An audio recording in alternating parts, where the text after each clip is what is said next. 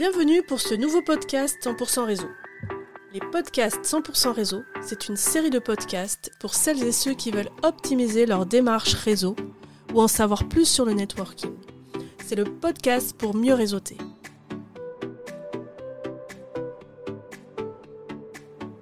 Je m'appelle Emmanuel Hugo. J'ai créé Réseau Autrement pour accompagner celles et ceux qui ont envie de progresser dans leur démarche de networking. Réseau Autrement, c'est pas un nouveau réseau. C'est une boîte à outils pour vous permettre de développer votre réseau. Et surtout, de faire du réseau suivant votre style, votre profil et avec plaisir. Réseau Autrement, c'est la boîte à outils du réseauteur averti.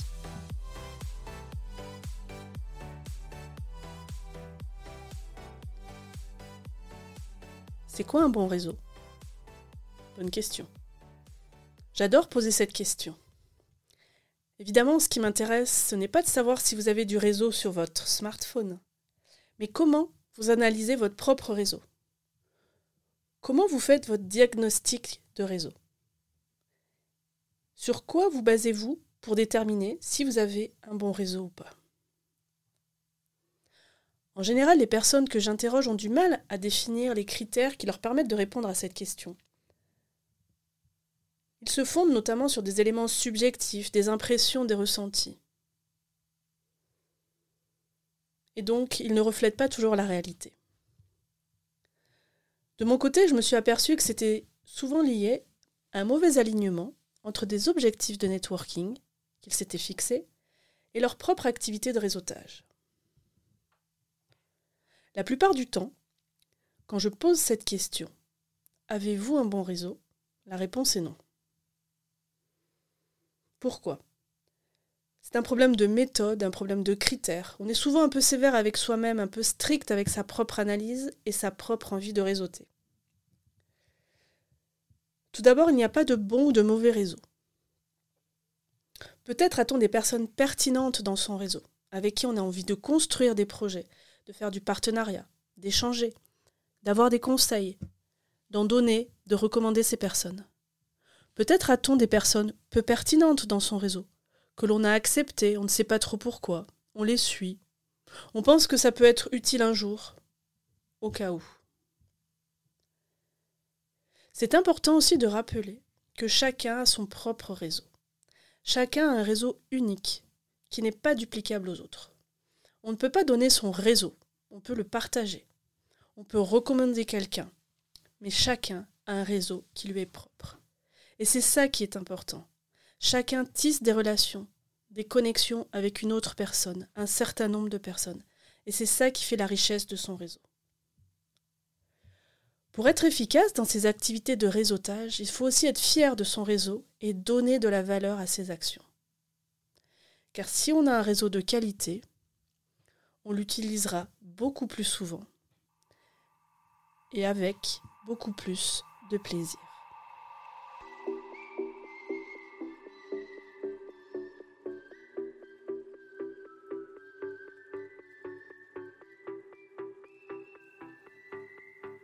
Alors, quels sont d'après moi les critères de qualité d'un bon réseau?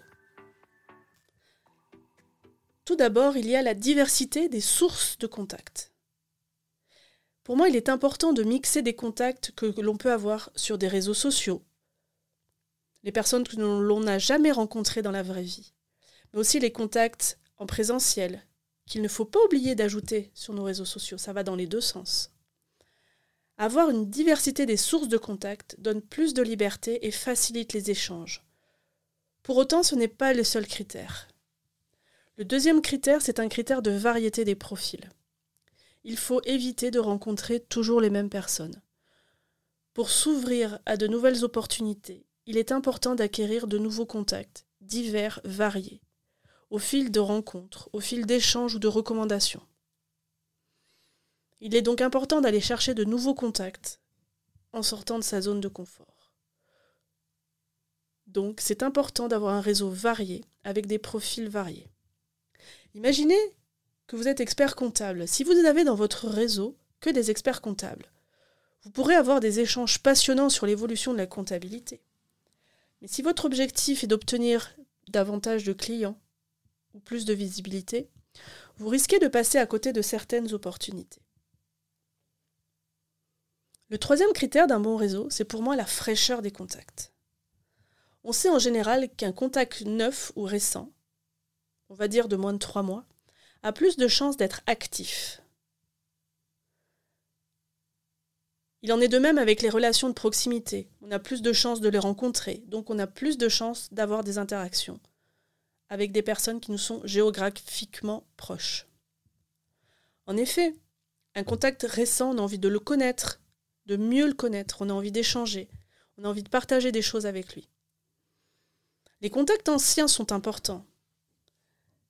Ils bénéficient d'une confiance, d'une certaine légitimité, voire de reconnaissance. Mais ils ne sont pas forcément apporteurs de nouvelles opportunités ou d'informations.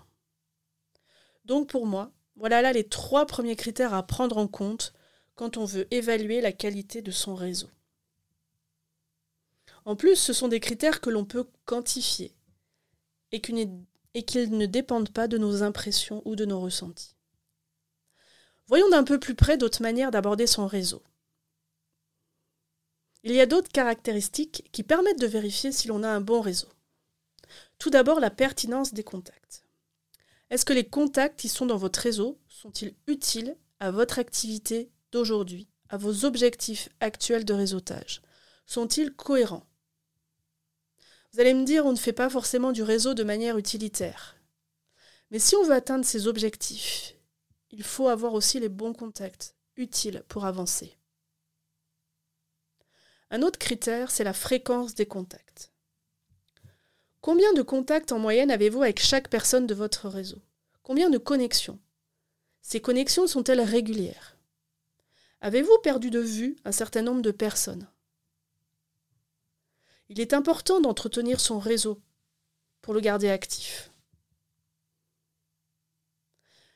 La fréquence des contacts est un bon critère pour savoir si votre réseau est actif, si c'est un réseau vivant. J'en viens au troisième point, c'est l'entretien constant de son réseau.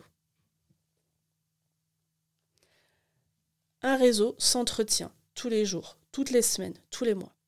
Un réseau qui prend la poussière est un réseau qui s'atrophie. Il est donc important régulièrement de consulter ces différentes bases de données de contact de regarder ce qui reste utile, qui sont les contacts qui ne sont plus pertinents, qui ne sont plus intéressants. Il y a peut-être dans votre réseau des personnes qui sont parties à la retraite ou qui ont changé de secteur d'activité. Il faut donc régulièrement veiller et checker son réseau. Ensuite, pour savoir si l'on a un bon réseau, il y a un autre critère qui me semble intéressant et assez facile à vérifier. Lorsque vous contactez quelqu'un de votre réseau, est-il facile pour vous de faire votre demande? Est-il facile pour vous de lui demander un rendez-vous, un service, voire même une recommandation? Plus c'est facile, plus votre réseau est efficace, meilleur sera-t-il. Donc, la facilité des contacts est pour moi un bon moyen de savoir si on a un bon réseau. Un autre critère qui peut compléter cette liste, c'est la facilité des contacts la qualité des contacts. Si lorsque vous échangez avec une personne de votre réseau, vous trouvez l'échange intéressant, il vous permet d'apprendre des informations, de trouver des idées, voir des opportunités. Bref, c'est un échange qui vous rapporte un réel plus et qui pourra vous faire gagner du temps. C'est que votre réseau est un bon réseau.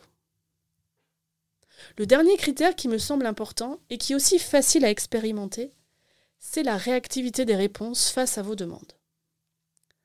Si votre réseau est réactif, c'est qu'il est à la fois vivant, bien entretenu, facile, pertinent. Donc, si vous avez un bon réseau, vous aurez des réponses pertinentes et rapides. Vous pouvez expérimenter ou observer ces critères pour mieux apprécier votre réseau et vous fonder sur des faits, sur des réalités plutôt que sur des ressentis ou des impressions. Vous pouvez en effet vous arrêter là et vous dire finalement, mon réseau n'est pas si mal. Ou peut-être dois-je progresser sur certains types de profils, certaines actions.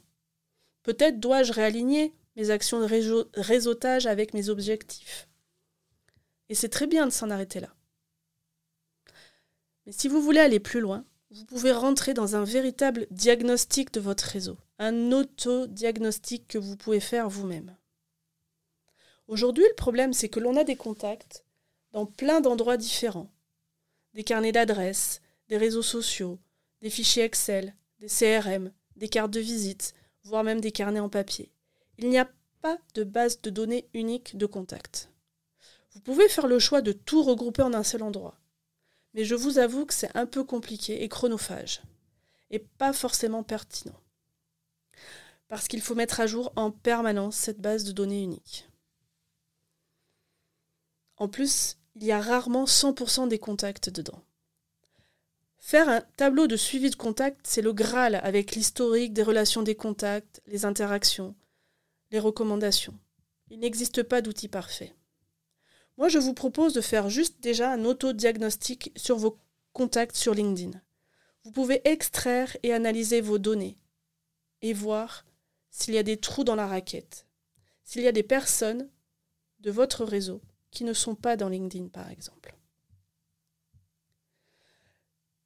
Tous ces critères permettent de savoir si vous avez un bon réseau, mais ne font pas de vous forcément un bon réseauteur. C'est ce que nous allons voir dans la troisième partie de ce podcast.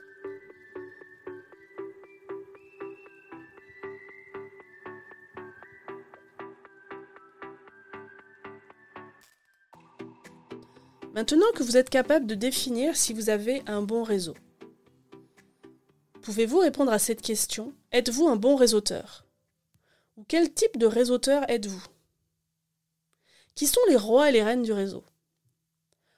On aurait tendance à dire que ce sont des personnes plutôt extraverties, sociables, à l'aise pour parler en public, voire même charismatiques. Eh bien, pas forcément. Car ce n'est pas celui qui parle le mieux et le plus fort qui est le meilleur en réseautage. D'autres qualités sont aussi importantes. La discrétion, l'écoute, l'empathie sont souvent très utiles quand on veut bien réseauter. Une personne extravertie aura des qualités pour être un bon réseauteur, tout comme une personne plus introvertie. On dit souvent que le réseautage, c'est le paradis pour les extravertis. Moi, je ne dirais pas que c'est l'enfer pour les introvertis. Je dirais aux personnes introverties Arrêtez de vous comparer. Arrêtez de vous comparer aux extravertis. Chacun a son profil, chacun a son style, chacun a ses points forts. On pourrait même dire chacun a ses armes. Il ne sert donc à rien de se comparer aux autres. Deux critères me semblent importants quand on veut être un bon réseauteur. Le premier, j'en ai déjà parlé, c'est de se mettre en place des actions en, en adéquation avec ses objectifs du moment. Et le deuxième, c'est se faire plaisir. Passer un bon moment avec des personnes intéressantes en échangeant des idées intéressantes pour développer votre activité professionnelle, pour avoir des opportunités. Je vous parlerai dans un prochain podcast des différentes façons de réseauter quand on est extraverti ou plutôt introverti. Quand on est dans des situations où on est plutôt à l'aise ou alors en retrait. Ce qui est important, c'est que vous devez trouver la bonne façon de faire du réseau. Et la bonne façon, c'est la vôtre. Vous devez rester authentique, positif et faire du réseau avec plaisir. Je vous remercie et je vous donne rendez-vous pour un prochain podcast 100% réseau. Merci de votre écoute et à très bientôt.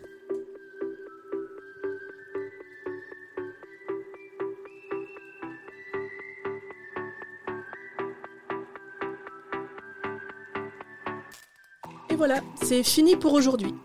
Mais si vous voulez réécouter ce podcast ou en découvrir d'autres, n'hésitez pas à aller consulter vos plateformes préférées pour retrouver tous les podcasts 100% réseau.